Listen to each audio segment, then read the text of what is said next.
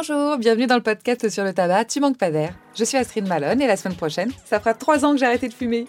Yeah Hashtag placement de life, je sais, mais j'adore les dates. C'est pour ça que j'avance la sortie de cet épisode d'un jour, parce qu'il est particulier pour Joseph, mon invité.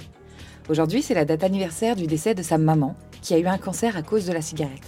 On en parle, et on parle aussi de comportement addictif, de constellation familiale, de syndrome de flipper, théorie très pertinente que Joseph a bien compris. Et on aura aussi le droit à une anecdote de la honte. Joseph est doucement, mais sûrement, en train de se sevrer, et il nous raconte comment il procède pour prendre soin de lui. Sans compter qu'il a un cœur immense, qui déborde d'émotions. Mais ne vous y fiez pas complètement, sous ses airs de chaton, Joseph, il manque pas d'air. Merci de jouer le jeu. Bah, avec plaisir. On va d'abord vérifier si tu manques d'air ou pas en montant 5 étages. Ah, j'ai quand même été danseur professionnel, donc je pense que j'ai une condition physique pas dégueulasse. Ok, ok, ça se la raconte déjà, on va vérifier. non, je fais le ballon, mais je sais pas si ça va. Pour l'instant, au deuxième, ils sont pas si rudes que ça. Ça y est, on est arrivé. Comment tu te sens? Ça va, franchement. euh, Bon, je suis un petit peu essoufflé, mais. C'est normal, ça reste quand même une petite centaine de marches. Oh Bienvenue. Je te prends au dépourvu, mais bon, c'est un peu le but comme ça. Il y a... Surprise, surprise Ouais, c'est ça. T'as autant de jokers que tu veux. Ok, Tellement j'ai de questions. Euh, J'insisterai pas si, si tu me dis vas-y, non, ça, on s'en fout. ok. Je suis un peu essoufflée quand même. tu sais, je fais ma maline et tout, mais en vrai, je suis pépée. Parce que toi, t'es ton fumeuse. Ben, moi, j'ai arrêté de fumer il y a deux ans. Ok. Putain, non, trois ans dans un mois. Bravo Ouah, merci. Écoute, euh, est-ce que tu as envie de te présenter? Ouais, ouais. Genre peux- prénom, âge euh, Ouais, ouais, ouais. Ben, je m'appelle euh, Joseph, j'ai 32 ans, Euh, je suis taureau, je suis né à Chartres, en Eure-et-Loire, donc euh, dans le sud, euh, pas très loin d'ici. Je suis thérapeute en constellation familiale. Mais arrête Euh, non, non. Incroyable, j'adore. Voilà, donc là je suis en transition, j'arrive de 8 ans à Bruxelles, donc là je fais un peu de restauration pour euh, avoir un, un statut, CDI, CQ, euh, un peu de sous, euh, faire un réseau euh, et tout ça. Mais voilà, du coup je voilà, je suis thérapeute, euh, je suis danseur, enfin j'étais danseur professionnel, j'ai fait le Conservatoire national de Lyon en danse contemporaine, et puis après je me suis formé en art-thérapie. Euh, et j'ai fait pas mal de travail social aussi. Euh, On a monté une association qui s'appelle les Gastrosophes à Bruxelles récupération d'invendus alimentaires pour faire des repas semi-gastronomiques euh, pour des gens qui n'ont pas d'argent. On faisait des événements au SAMU social, des trucs comme ça. Et puis j'ai été veilleur de nuit dans un, dans un hôtel d'urgence pour femmes sans chez soi. Euh, qu'on a ouvert avec une association qui s'appelle Douche Flux. On a réquisitionné des, des auberges pendant le, le premier Covid. Et euh, c'est un projet qui a tenu euh, trois ans. Moi j'ai travaillé deux ans à temps plein là-bas. Donc voilà, de l'art, du social, de la thérapie, faire sens, faire connexion, Hmm. ça, me, ça me correspond bien. Et je suis poète, là j'ai sorti mon premier recueil de poésie. Voilà. Et si les gens veulent lire tes poèmes, on trouve ça où? On mettra mon, mon Insta où c'est pas encore que de la poésie, mais si les gens ça les intéresse, ils pourront, ils pourront me trouver. Waouh, génial. Quelle vie riche. C'est, euh, Voilà. J'aurais plein de questions passionnantes euh, sur chaque épisode de ta vie, mais je vais d'abord me focaliser sur euh, Ça manque pas d'air.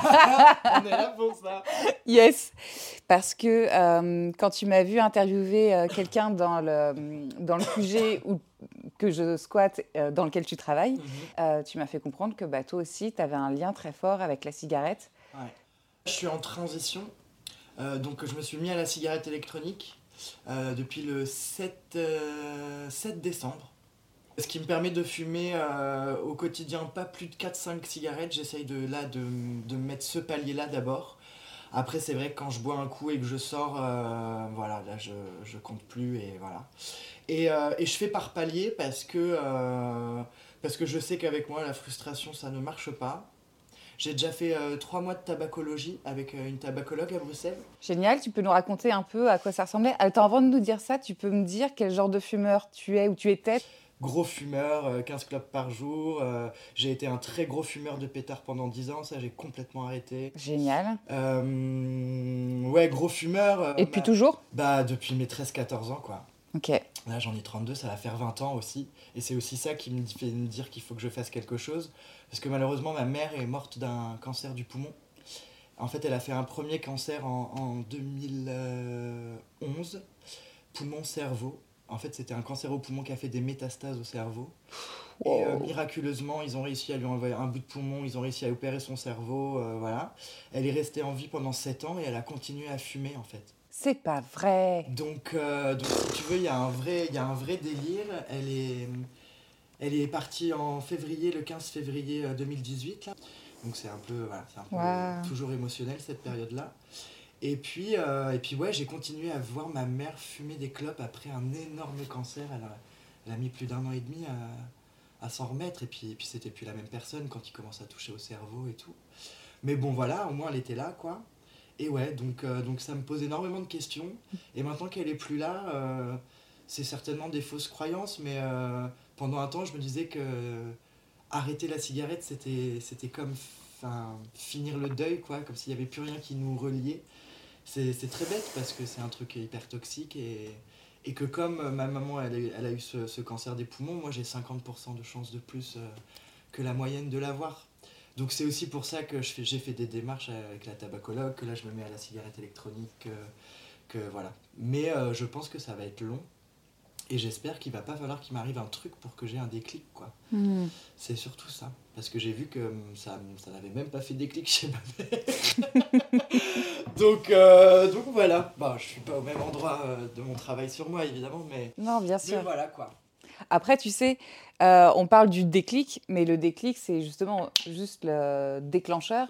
Après, il y a des choses à mettre en place qu'on fait, qu'on fait pas, de l'aide à demander, on y arrive, on n'y arrive pas, la bonne personne au bon moment ou l'inverse.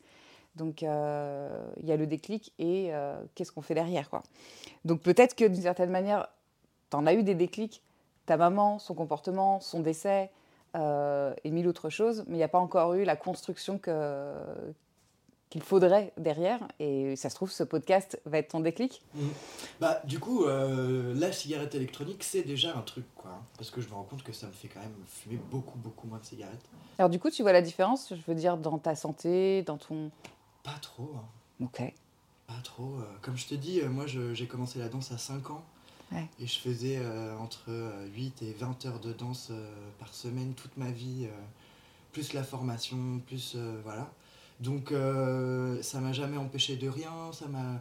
J'ai jamais eu des souffles au cœur, j'ai jamais eu. Enfin, Mm. ça ne m'empêchait pas de faire les spectacles d'une heure quart si ça durait une heure quart. Enfin, tu vois, Mm. c'est un peu ça le problème aussi, c'est que ça m'a jamais empêché de rien et ça n'a pas trop. Ouais, tu n'as pas d'effet secondaire finalement. Pas d'effet secondaire, non. Bah si, l'effet secondaire, c'est c'est la thune.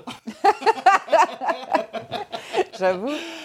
Punaise, parce que là, euh, oulala, ça coûte cher, cher, cher. Mais euh, ouais, non, non. Bah, mais justement, là, j'ai envie de réagir avant qu'il y ait des effets secondaires, ce serait trop con, quoi. T'as déjà essayé d'arrêter de fumer?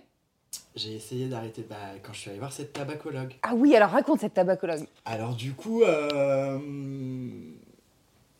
ouais, parce que j'ai un comportement addictif. Mhm. Donc ça part du sucre et c'est aller très loin dans plein d'essais euh, de choses, euh, voilà. Le sexe, euh, à un moment, ça a été vraiment pas sain non plus. euh, la cigarette, le pétard, l'alcool, enfin bon, je, cumulais pas mal de trucs. Donc je me suis dit, addicto, on va aller voir un une addictologue. euh, et puis il se trouvait qu'elle était quand même spécialisée dans le tabac. Donc je me suis dit, bon, bah c'est cool. Et alors, elle avait une technique qui était complètement parallèle en fait. C'était une sorte de kinésiologie, EMDR. Elle me faisait répéter des phrases, elle me faisait bouger des, des. Je faisais des mouvements avec mes yeux et tout. Et ça faisait remonter des émotions. Une fois par semaine, je sortais chez elle, chez- de chez elle, je pleurais pendant une heure et demie, ça, ça me brassait. Donc je, c'est là que je me suis aussi fort rendu compte que les addictions disent des choses très clairement sur euh, nos traumas, nos émotions, comment on vit le monde, euh, qu'est-ce qu'on fait taire à l'intérieur de nous. Et donc euh, je travaille avec elle pendant, pendant trois mois, j'arrive à fumer genre 2-3 clopes par jour, ce qui était vraiment une victoire euh, énorme pour moi. Et, euh, et puis j'arrête au bout de trois mois, et là j'ai réussi à arrêter de boire. Incroyable. Et je suis resté à 2-3 cigarettes pendant 2-3 semaines, et puis après j'ai repris. Mais j'ai arrêté de boire pendant, euh, je sais plus exactement, mais quelques mois, quoi. Et, euh, et ça m'a fait aussi dire que euh, je pense que dans notre inconscient, n'importe quelle, quelle drogue que ce soit, elle a une fonction. Et euh, elles ont peut-être un peu les mêmes fonctions en fait. Donc du coup, le fait d'arrêter de boire, c'était déjà j'enlève une couche de quelque chose Mm. et j'accède à, à une émotion ou quelque chose que j'étais pas en capacité de visiter, ou je m'anesthésie un peu moins, ou voilà. Mais du coup, ouais, non, la cigarette, je sais que ça va être rude, donc là, il faut, voilà, bah, faut y aller quoi.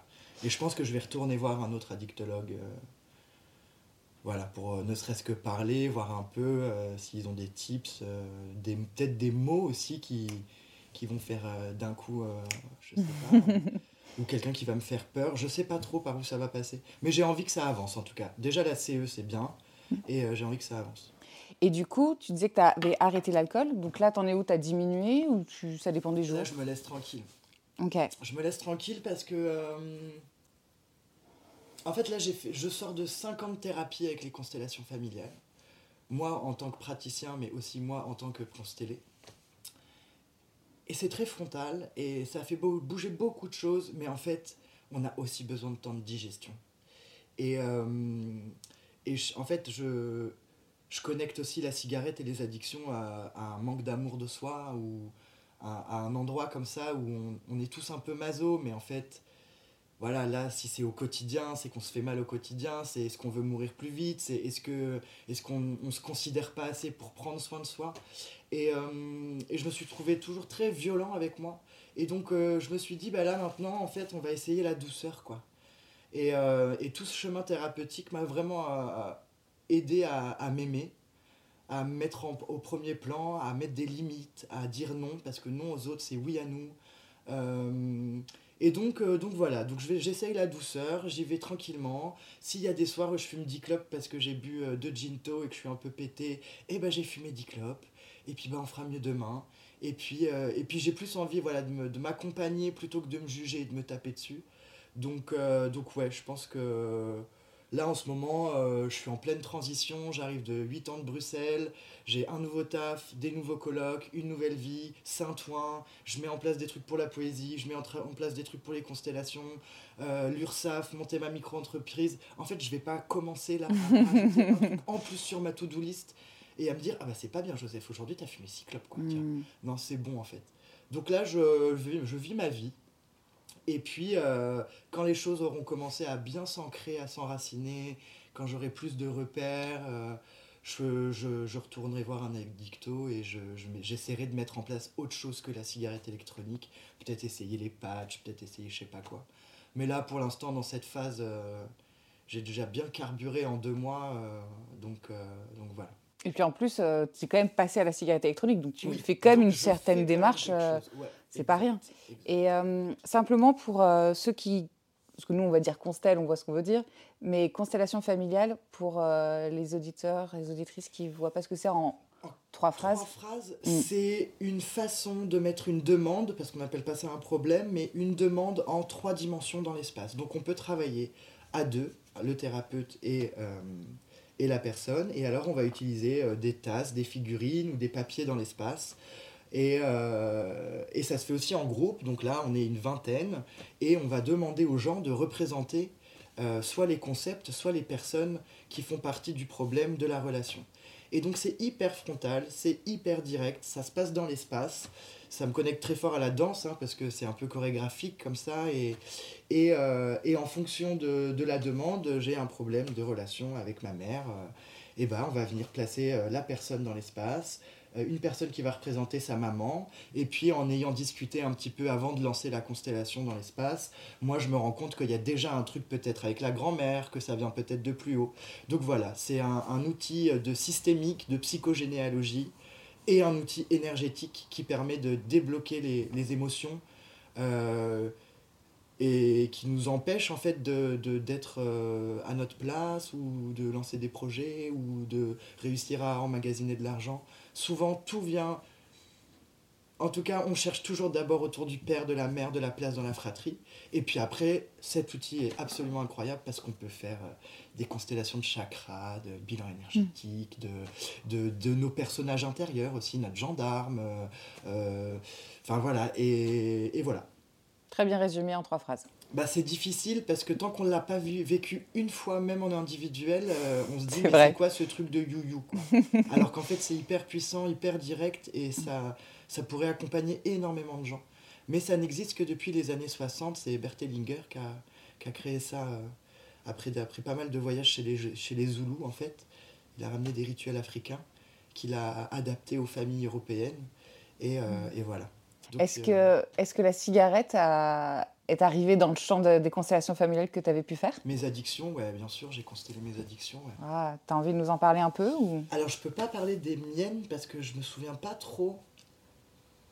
En tout cas, je peux parler d'une constellation d'une femme euh, avec qui on a travaillé dans un groupe. Et euh, c'était vraiment le bordel dans son champ, ça allait dans tous les sens, il y avait de la colère, de la tristesse, c'était très bizarre. Et à un moment, la constellatrice qui, qui animait a mis la bouteille comme, euh, comme représentant de l'alcoolisme familial. Je crois aussi qu'elle travaillait sur l'alcoolisme, voilà, une addiction comme une autre. Et au moment où elle a mis la bouteille, tout, tout le champ s'est figé et tout le monde regardait la bouteille. Et, c'était trop bizarre. Donc je pense aussi que les addictions, que ce soit les cigarettes et tout ça, ça, ça parle aussi de, de, nos familles, de comment elles ont géré ou pas géré les, les émotions, les traumas. Euh, ça parle aussi de comment nos, mères se sont comportées quand on était dans leur ventre, toute la vie intra-utérine. Est-ce qu'elles ont fumé, elles n'ont pas arrêté, est-ce qu'elles ont arrêté? Moi, ma mère n'a pas arrêté de fumer hein, pendant les grossesses, ces quatre grossesses. Donc, euh, donc je pense en fait que je suis née, euh, j'étais en sevrage. j'étais déjà en sevrage de nicotine, c'est quoi ce bordel quoi? Donc, donc voilà, ça, de la cigarette ou d'une addiction, c'est une super porte d'entrée, mais on se rend pas compte à quel point derrière ça, ça parle de nous, ça parle de nos ancêtres, ça parle de la famille, ça parle de, ça parle de plein, plein, plein, plein de choses. Quoi. Et donc toi, tu as vu ta mère reprendre la clope après euh, l'opération Un euh, délire. Ah non, mais un. Tu te souviens de comment ça s'est passé? Enfin, Tu l'as vu fumer en mode ouais, bon, bah tant pis, ou il y a eu un pétage de câble? Je pense que j'ai énormément jugé ma maman quand elle faisait ça. Et, hum, et j'ai pas envie de retourner à cet endroit-là. Ok. Mais euh, en fait, il y avait de l'incompréhension. Il y avait vraiment de l'incompréhension. Euh, ma maman, je pense qu'elle était dans une profonde dépression pendant des années. Et c'est une génération, les années 50, où ils prenaient pas soin d'eux, on n'allait pas avoir de psy, il n'y avait pas autant d'outils thérapeutiques que nous, on a, tu vois. Mm. Et donc, euh, ils ont eu des vies, je pense, euh, d'enfance assez compliquées. Son père était militaire. Ça, ça, a dû être très dur, je pense, pour, pour ma maman. Il des trucs pas cool, vraiment. Je me disais, est-ce qu'il y a une volonté de mourir plus vite Tu vois, vraiment une sorte de suicide à petit feu, littéral, quoi. Mm. Et, euh, et, alors je me posais la question, mais alors pourquoi elle a lutté contre le premier cancer, tu vois? Aujourd'hui, je sens cette espèce de double mouvement de en fait, je veux mourir, mais en fait, maintenant que je suis face à la mort et à la maladie et que j'en chie, là, je vais me battre.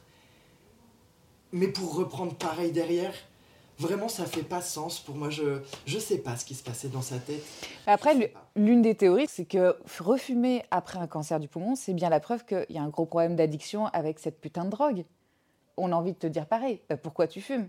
Parce que c'est c'est hors champ du bon sens. Et là, les... toute la complexité de l'humanité, en fait. On n'est pas, on n'est pas Bouddha peut-être, mais on n'est pas un. On est des, on est des kaléidoscopes à l'intérieur. On est des boules à facettes euh, et, on a plein, plein de personnages intérieurs. Et ceux de l'enfance, ceux de l'adolescence, ceux qui ont envie de faire bien les choses, ceux qui n'y arrivent pas, ceux qui se taisent, ceux qui hurlent, et ceux qui fument. Et ceux qui fument, quoi. Tu pourrais dire que tu as plus de recul ou de compréhension sur son comportement? Sans forcément comprendre, mais peut-être euh, avoir une forme d'empathie ou... Ouais, je suis en empathie, et surtout, je me rends compte que dès que je suis un peu dans la douceur, les choses elles bougent. Et du coup, la cigarette électronique, j'étais là en mode non, mais moi j'ai vu un documentaire Arte, les filles, parce que mes deux grandes sœurs ont arrêté de fumer là, ça y est. Et euh, mais par contre, elles vapotent euh, matin, midi et soir pendant la nuit et tout, genre tu les entends là c'est un délire. Mais bon, au moins, c'est plus la nicotine. Enfin, c'est de la nicotine, mais c'est plus, ça n'attaque plus les poumons. Mais attends, qu'est-ce que j'allais partir sur quoi? Oui, j'ai vu un documentaire Arte sur les vapotes. Euh, non, mais ça peut te mettre de l'eau dans les poumons. non, mais de toute façon, Joseph, c'est sûr que c'est pas bon de fumer. donc que ce soit la vapote ou quoi, mais la vapote c'est quand même moins pire, tu vois. Et donc voilà, je suis rentré un peu en négociation. Et puis, et puis le 7 décembre, on m'en a filé une, j'ai dit bon bah allez, on essaye. Et puis bon, là pour l'instant c'est en dents Je suis entre 3 et 5 clubs par jour, sauf les jours d'apéro. Et euh, j'ai voulu essayer le 7 janvier là, de faire que la clope électronique. Mais j'ai vécu une période un peu euh, émotionnelle compliquée, là, avec la mort de maman qui arrive et tout. Enfin, beaucoup de changements dans ma vie aussi. Tu prends soin de toi en, en, étant plus doux dans le timing Ouais, dans, dans le process, quoi. Là, c'est des trucs un peu. Voilà. Et puis après, moi, j'ai développé un. Enfin, c'est pas moi qui l'ai développé, mais moi, je l'appelle comme ça. Euh, le concept du flipper le, syndrome du, du, flipper, tu vois. C'est quand tu te frustres, tu tires sur le truc pour envoyer la balle, tu tires, tu tires, tu tires, tu tires, et en fait, le jour où tu lâches, tu vois, c'est catastrophique, euh, tu vas faire un blackout, euh, fumer 40 euh, clopes, et nanani, et nanana, et tu vois, enfin, c'est, voilà. Donc, c'est pas viable. Je pense que pour personne, le, mm. syndrome du flipper, ça marche pas. Mm. Parce que le jour où ça explose, c'est cata, quoi. Et après, c'est aussi le pourquoi tu le fais pourquoi j'ai envie d'arrêter de fumer, tu vois. Mais en fait, quand je me pose cette question à moi-même, et c'est là que j'entends très clairement au moins deux parties différentes. Il y en a une qui dit mais moi j'ai pas envie d'arrêter de fumer, j'adore fumer, tu vois. Et il y a l'autre qui dit bah ouais mais en fait euh, même si tu veux pas vivre jusqu'à 102 ans, euh, ce serait chouette que tu puisses vivre encore une trentaine d'années sans problème de santé, sans voilà, sans être obligé de passer par un cancer, sans être obligé de faire revivre ça à ta famille. Euh, enfin voilà quoi. Donc euh, clairement ces deux parties sont encore très très là et euh, et puis bah écoute, je fais de mon mieux en fait. Voilà, pour le moment, je fais de mon mieux. Est-ce que genre tu as lu les bouquins Alan Carr ou les choses comme ça? Alors j'en ai non. Ah, c'est quoi ce petit regard?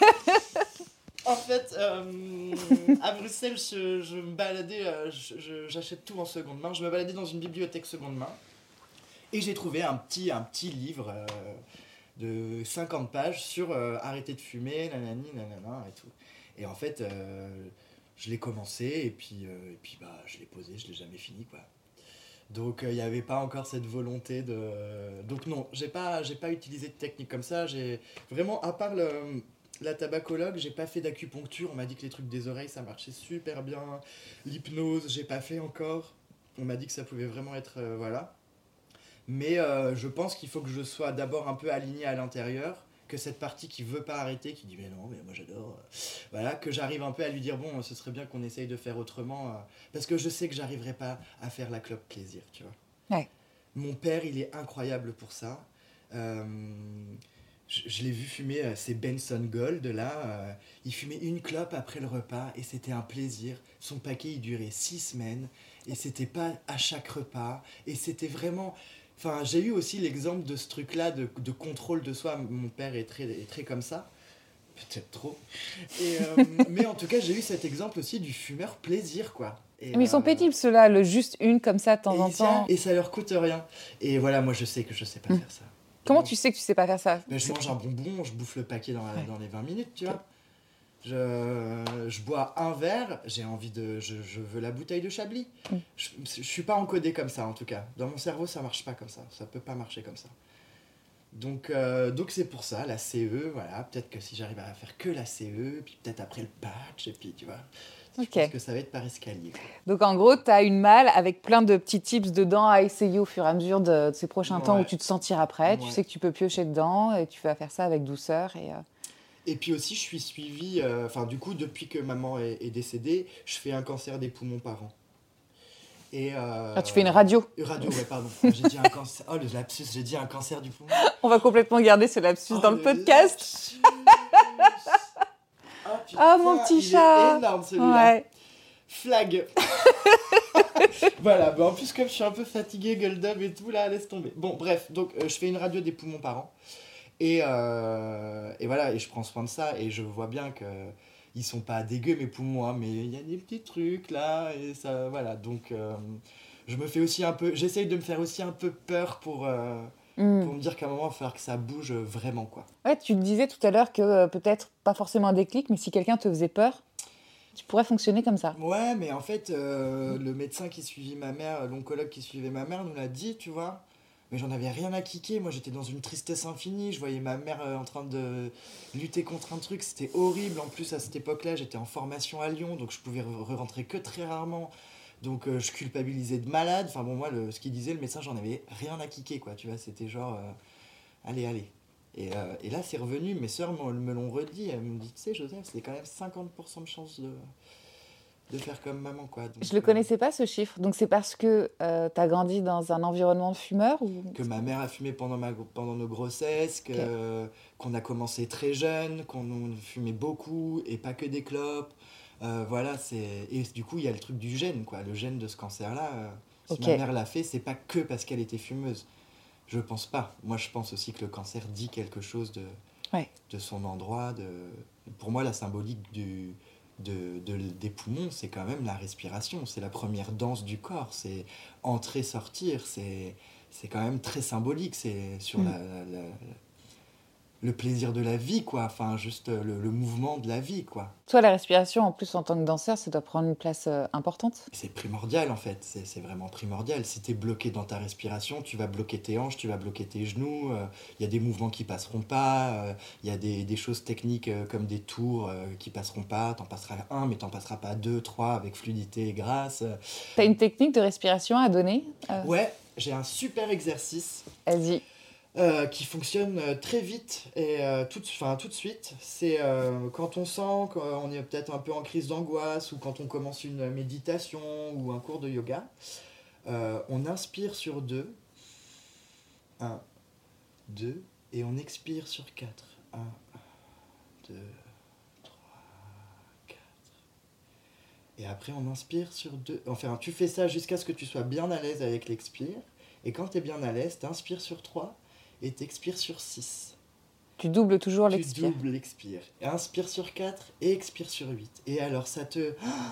T'es un accordéon après. Vraiment, c'est. Et c'est super pour toutes les petites alvéoles des poumons, c'est super pour l'oxygénation du cerveau et des muscles. euh, Tu Et- l'utilises souvent euh, Ouais, au ouais, hasard de ta journée, d'un Non, coup mais je fais quand même euh, beaucoup de yoga, je m'étire, je fais euh, du pole dance et d'escalade aussi. Donc le, le corps, ça fait vraiment partie de... Faire des choses avec mon corps, c'est vraiment important pour moi, ça fait Mm. partie de mon équilibre. Et donc, euh, bah oui, la respiration, les méditations aussi, j'adore. J'adore, j'adore euh, toute, euh, toute, cette partie un peu plus spirituelle que les constellations m'ont euh, permis de- d'ancrer dans des rituels, dans des pratiques, dans des voyages, dans des voyages, je veux dire, dans ma tête. et donc la respiration aussi est très très importante pour ça, pour ça, ouais. Pour débloquer les émotions, pour... euh, Quand tu fumes, tu as l'impression d'avoir un temps de respiration pour toi? Tu associes ça à ça? Parce que c'est le paradoxe de, de cet euh, outil qui nous donne un temps de pause, de, Ouais. de respiration, alors qu'en fait, ça nous asphyxie en même temps? En même temps, bah ouais, je crois que c'est exactement ça. T'arriverais? C'est vrai que c'est bizarre ce truc. c'est le. Mais en fait, t'as vraiment mis le doigt. C'est comme je te disais, mais les deux parties, c'est comme le truc du flipper, on veut, on veut pas, c'est, c'est, c'est en même temps, quoi. Tu vois, il y a vraiment ce truc du en même temps. En même temps, j'ai l'impression de prendre de l'air, de l'oxygène, de, de m'accorder une pause, de, voilà. euh.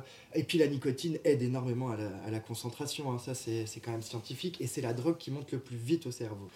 Et, euh, et ouais, t'as vraiment mis le doigt sur cette espèce de paradoxe où, euh, où j'ai besoin de, de venir m'asphyxier à un endroit pour me donner un endroit de respiration. C'est très très particulier. Mais en fait, euh, moi je vais revenir bien plus avant dans l'histoire de la civilisation. Euh, la plante tabac, c'est une plante sacrée chez les chamans. C'est vrai. c'est c'est vraiment euh, Espiritu del tabaco ils disent et c'est vraiment une plante sacrée. Euh, il y a du tabac liquide aussi qui vont qu'on va sniffer pour euh, pour nettoyer euh, tous les sinus et tout le canal vertical chakra couronne troisième œil il y a, il y a une vraie symbolique c'est un vrai esprit qui, qui, qui accompagnait les rituels et et moi, c'est un constat aussi que je fais, c'est que je pense que les addictions, elles, elles, elles viennent combler un énorme trou qu'on a chez nous, Européens, depuis que les druides ont été butés par Jules César et qu'il n'y a, plus- il y a plus de spiritualité. Il y a des religions, il y a des dogmes, mais on ne se sent plus connecté verticalement, on se sent plus connecté euh, les uns avec les autres, euh, les lobbies, tabac, société, capitalisme, consommation, bref, tout ce que tout ce qu'on vit nous empêche d'accéder à, cette partie d'invisible. On n'a plus de mots pour en parler. Les gens n'ont plus euh, un truc un peu plus grand que nous, euh, l'univers, Dieu, appelez ça comme vous voulez, mais sans dogme, tu vois. Et j'ai vraiment l'impression que, que quand on voit euh, tous ces gens toutes ces drogues qui, qui fonctionnent énormément, euh, la cocaïne euh, qui, qui, circule énormément dans tous les milieux. Maintenant, tu vas au fin fond du Berry, il euh, y a moyen de trouver un gramme de coke, quoi. Tu vois, c'est un délire. Et je pense que ça, par contre, c'est un indice macro d'un besoin de la société. De, de retrouver des, des, des, exercices de spiritualité qui sont pas des dogmes, qui sont pas on doit faire ça, on doit faire ça, mais qui nous permettent aussi de nous, de nous rencontrer à un autre endroit et, et, de voir les choses un peu différemment. quoi. Mm.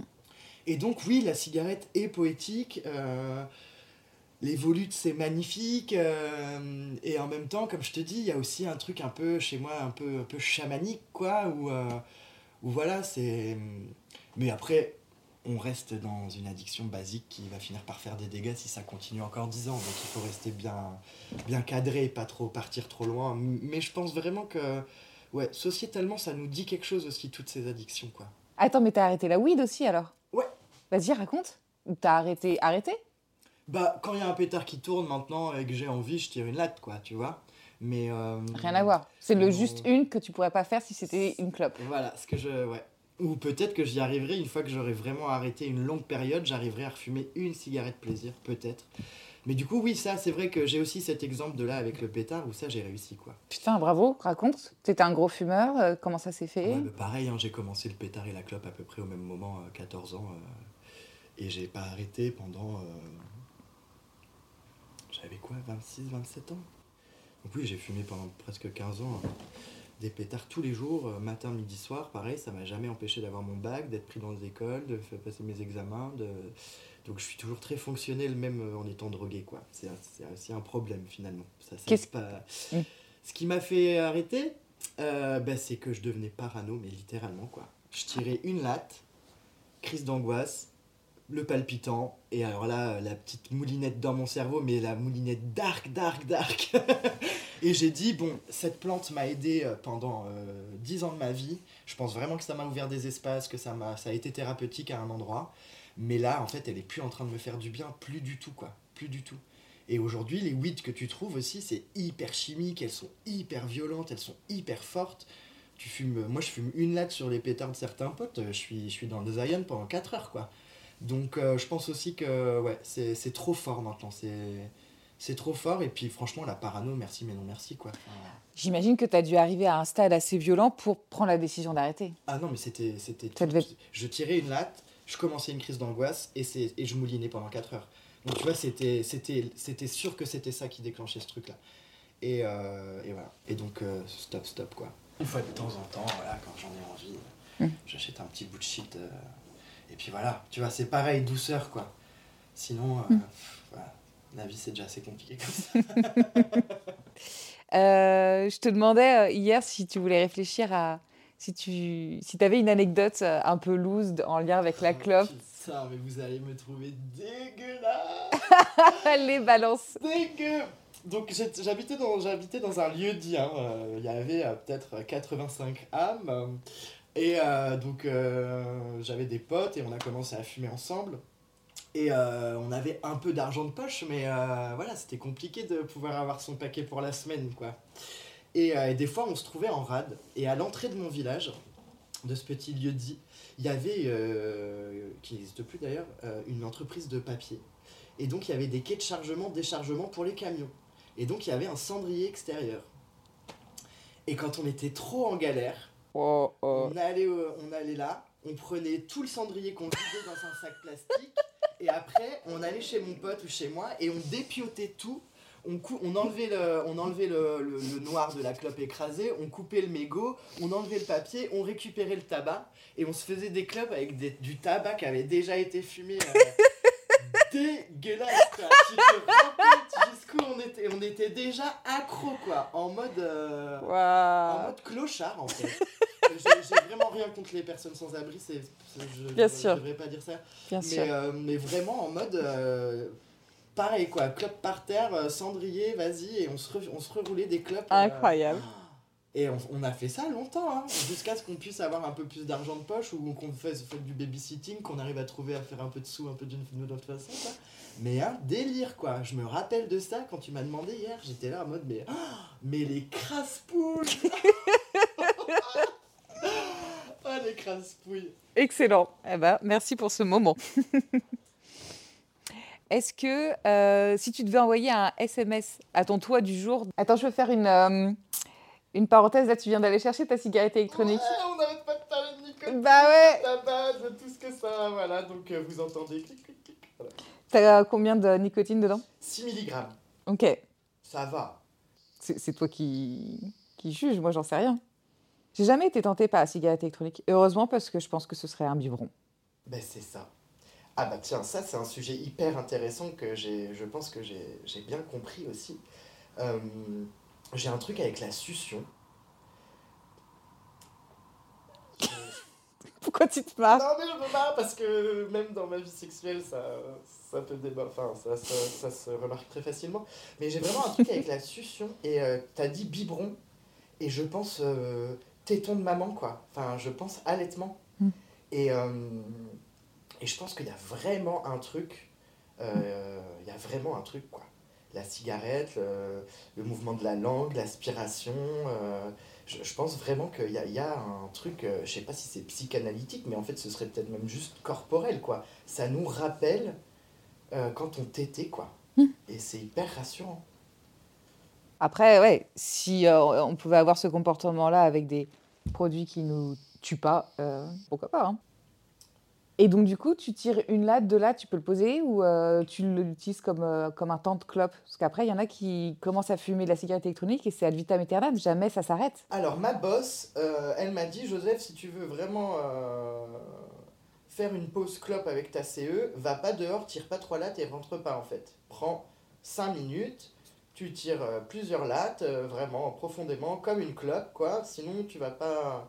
Et c'était un très bon conseil. Après, c'est vrai que, euh, que moi, euh, si je tire trois lattes, enfin mon cerveau il me dit ah tiens un peu de nicotine, je tire trois lattes et en fait l'envie de fumer euh, une vraie clope elle, elle, elle part tout de suite quoi. Hmm. Donc ça, ça m'aide vraiment à, je me rends vraiment compte des cigarettes inutiles entre guillemets que je vais pouvoir que je vais pouvoir fumer mais juste pour m'occuper les mains. Moi j'ai un truc, je suis assez kinesthésique, tu vois, je j'ai puis je suis un peu hyperactif aussi, parce que j'ai toujours un peu besoin de faire des trucs, de toucher, de...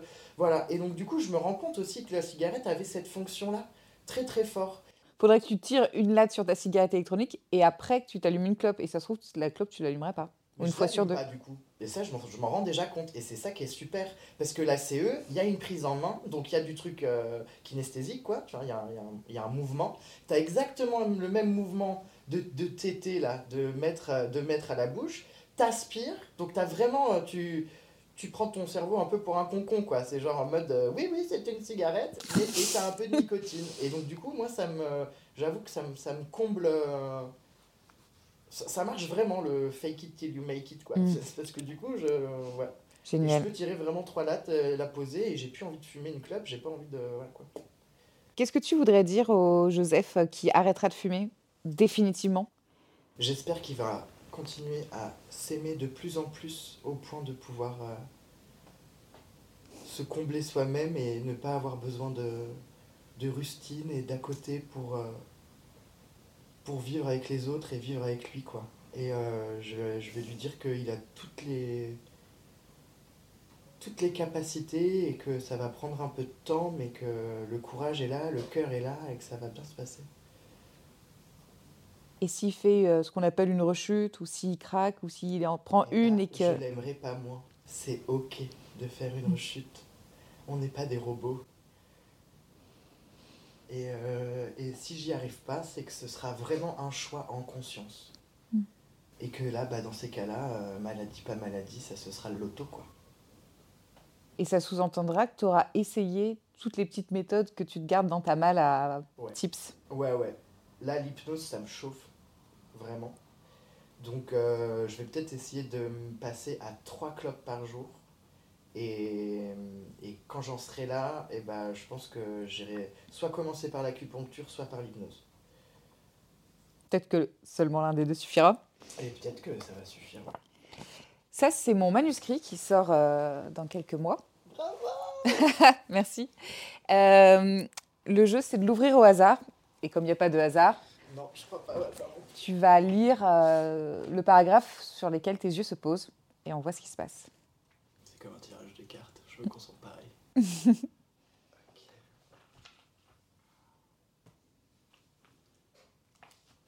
Tu tombes sur un encadré? Ouais. Alors, accrochez-vous. Un mégot met 15 ans à se dégrader. Tu te souviens pas de ton mégot jeté il y a plus de 10 ans? C'est pas grave, Mère Nature s'en souvient pour toi. Elle l'a mis dans l'album photo des microparticules. Hashtag Kawa. Kawaii. Kawaii. en 2020, 22,3% de la population mondiale consommait du tabac. Il ne fait donc aucun doute que ces produits sont les principaux déchets qui recouvrent la planète. Les mégots sont le deuxième déchet le plus répandu sur les plages européennes. 40% des déchets ramassés sur les plages de Méditerranée sont des mégots. 15 à 20 000 tonnes de mégots jetés par terre par, an sur les plages et les trottoirs, donc sans compter ceux mis dans la poubelle. 4500 milliards en tout. Oh, putain, c'est un délire.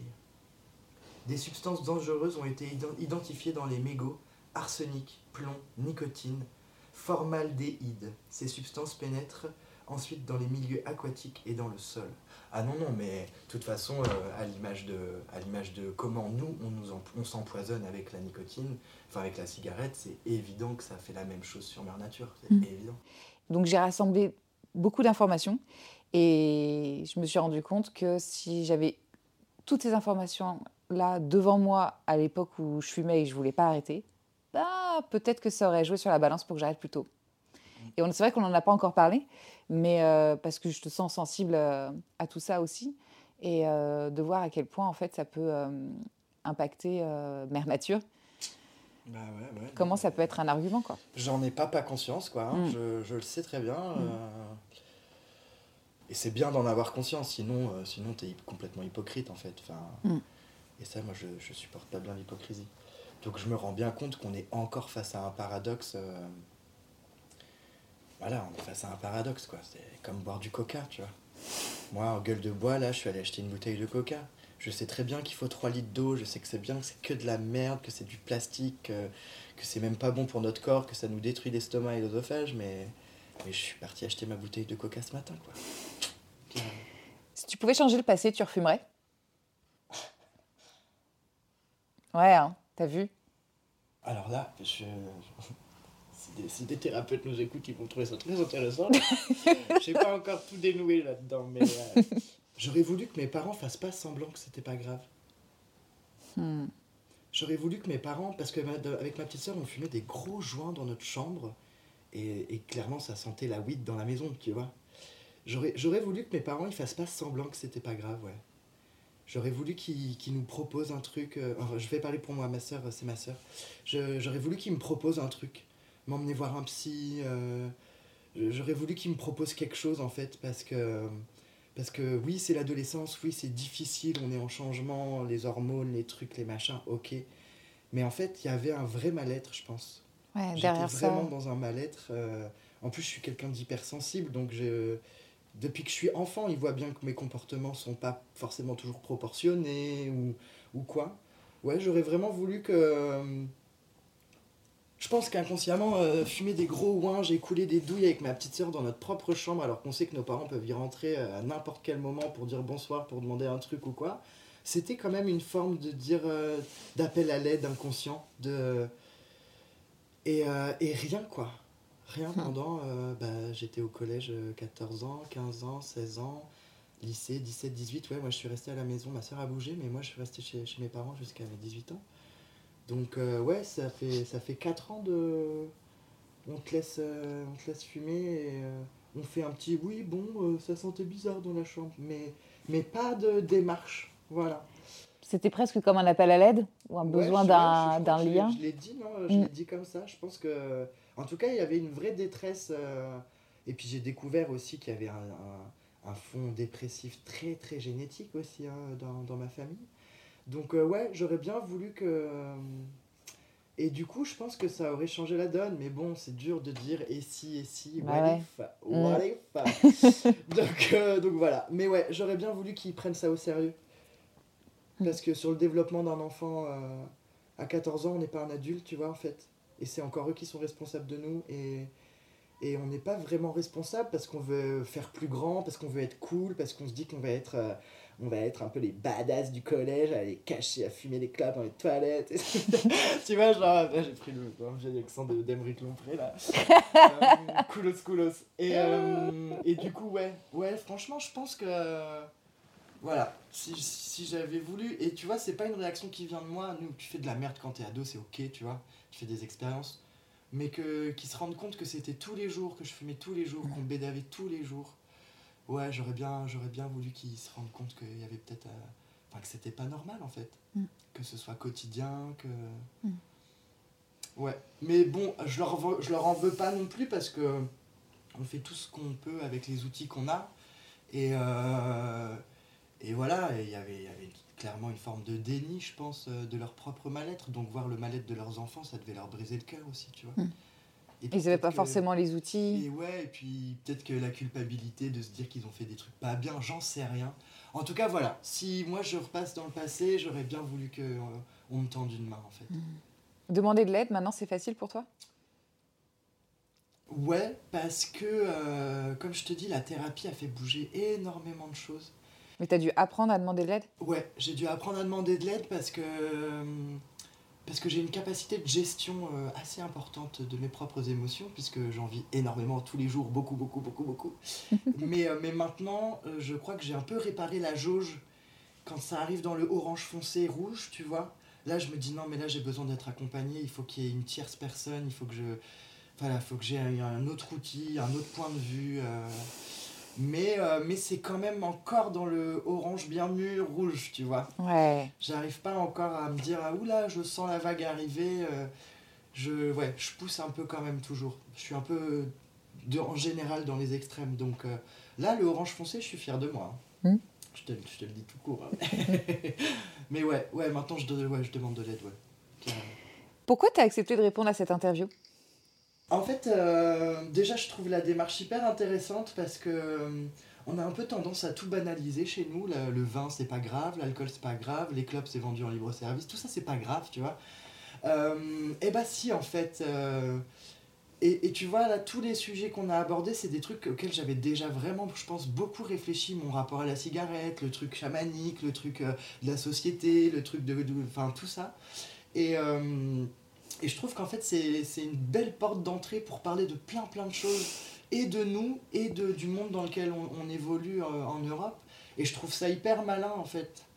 Et puis, j'ai eu un, tout de suite une vibe très sympa avec toi. Je te trouve vraiment lumineuse, souriante, et c'est très très agréable. Et je me suis dit qu'effectivement, oui, j'avais des choses à dire sur le rapport à la cigarette, euh, de par mon histoire. Quand je t'ai tout de suite dit ma maman, tout ça, tout ça. Ouais. euh, c'était pile poil, euh, ouais, tu vois, si, si ça avait été un autre sujet où j'étais là en mode oui, bah non, bah, ça me touche pas trop, je sais pas si je Mm. l'aurais fait, mais, mais du coup, là, ouais, je pense que, ouais, ouais, il y avait des choses à dire et, et c'est bien, ça réactive un peu mes, mes, mes pensées, voir un peu aussi comment j'ai évolué par rapport à ce que je Ouais. pensais il y a quelques années et tout, c'est, non, c'est super chouette, je trouve. Génial.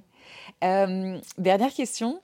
Qu'est-ce que tu voudrais dire euh, aux auditeurs et aux auditrices qui écoutent ce podcast? Certains écoutent parce qu'ils vont avoir un craving et d'un coup ça monte, l'envie impérieuse de, prendre euh, une clope et, ce podcast un peu comme une planche de salut euh, au milieu d'une tempête. euh, et là ils t'entendent, tu aurais envie de leur dire quoi?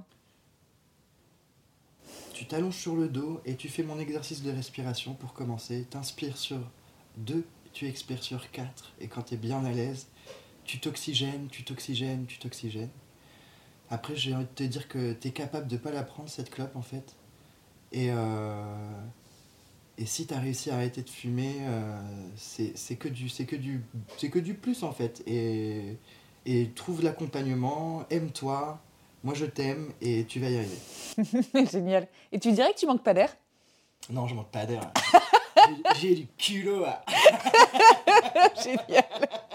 Merci Joseph. Merci à toi. J'espère que cette interview vous a plu.